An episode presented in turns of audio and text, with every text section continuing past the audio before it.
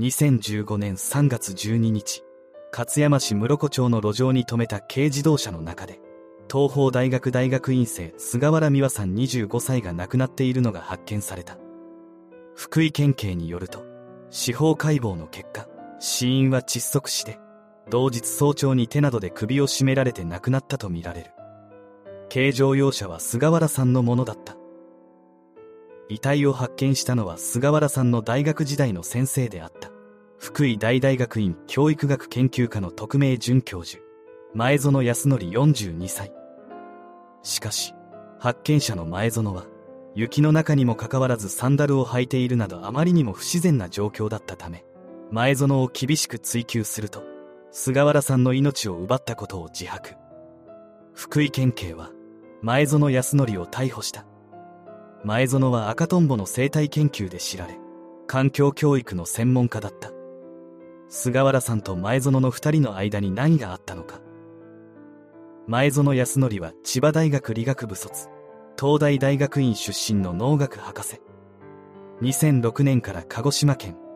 奄美大島の達郷町の環境教育推進指導員を務めていた。福井県勝山市が2011年に環境教育にあたる人材として招き、2013年4月に福井大学教職大学院の特命准教授に就任。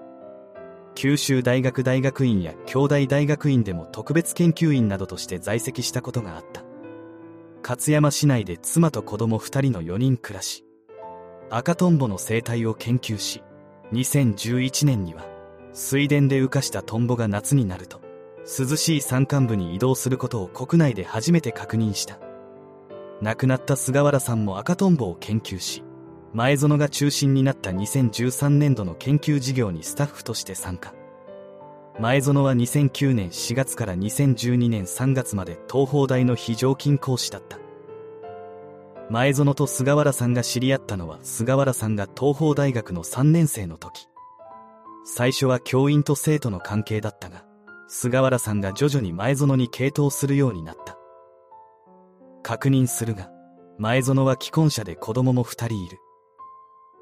大学時代から菅原さんは前園に付き従って研究を始め、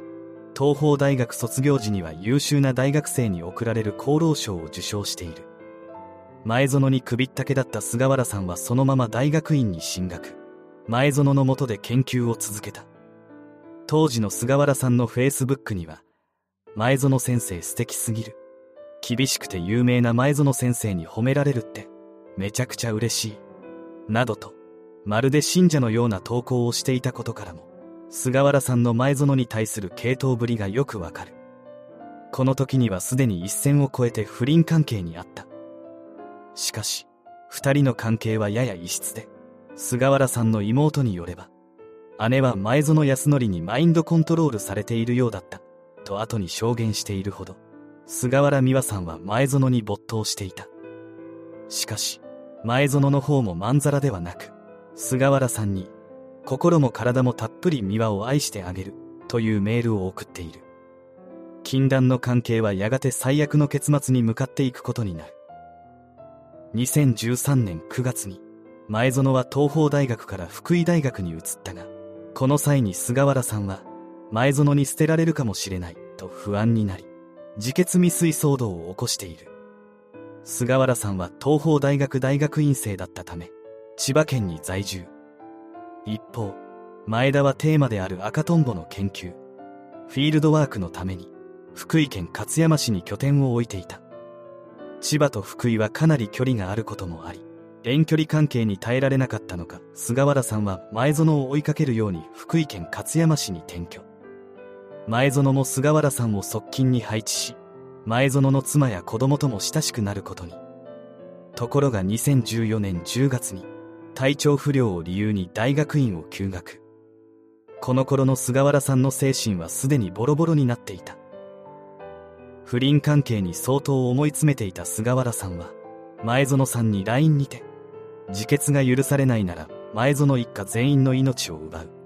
妻子が消えるなら犯罪者になっても厭わない。自分と前園さんの関係をマスコミにばらす。この LINE を見た前園は菅原さんを消すことを決意。菅原さんの車の中で首を絞めて息の根を止めた。妻を通じて110番通報し第一発見者を装いながら軽乗用車を運転し菅原さんを病院に運んだのだった。前園康則の裁判員裁判の判決が2016年9月29日に言い渡された。判決は懲役3年6ヶ月。検察側は13年を求刑していたため傍聴席はざわめきに包まれた。人の命を奪ったにしては軽すぎる懲役判決になったのは嘱託が認められたからである。後半で弁護側は菅原さんが前園氏にこう頼んだからです。自分の命を奪ってくださいと嘱託によるものと主張した。その理由について菅原さんは境界性人格障害で愛情に飢えていた。また何度も菅原さんは自決を繰り返しそれを前園は止めていた。この時はやむを得なかったなどと訴えていた。一方検察側は真っ向から否定。前園がドライブレコーダーの SD カードを廃棄するなど交通事故に見せかけようとしたと主張し前園と菅原さんの闇ラインを法廷で明かした。検察側は戦術した菅原さんのこのメンヘララインについて自決するとは考えず不倫関係の前園の気を引くために送信しただけと説明。そして前園を家族を失ったり危害を加えられるのを危惧。匿名准教授の地位を失いたくないので犯行に及んだと断罪した。しかし判決は嘱託の意思が全くないとまでは言えないということで確証がないため前園の主張をおおむね認めるといったものになった。疑わしくは被告人の利益にという裁判の原則にのっとることになったが菅原さんの両親は死人に口なしあまりに刑期が短いと怒りをあらわにした。3年6ヶ月というあまりに短い刑期を勝ち取った前園であったが事件後嫁と子供に逃げられ大学も解雇。研究者としての道は完全に断たれていると言っても過言ではない。しかし命まで奪わなくてもとは誰もが思うところであるがどうやら福井大学大学院特命准教授の地位は前園の奥さんの父のコネによるものだったと言われている。菅原さんに自分らの不倫関係をばらされてしまえば夫婦関係だけでなく地位も名誉も失うことになる。これをとても恐れた前園は菅原さんの命をも奪ってしまったと考えられている。しかも前園は教え子と関係を持ったのは菅原さんが初めてではない。以前奄美大島に拠点を置いていた時にも一人の女子学生に旅費を出すから一緒に奄美に研究に行こうと誘っていたりしていた。そういったこともあり学内で交際の噂が広まったことで大学側から女子生徒ともども呼び出しを食らったことによって関係は終わったがその騒動の後に親密になったのが菅原さんだった。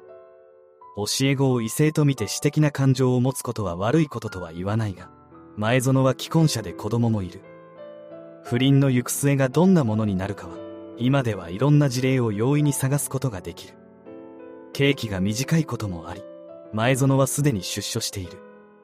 地位も名誉も家族も失い犯罪者の烙印を押された前園が今後どうするかは個人的にはとても興味深いところではある。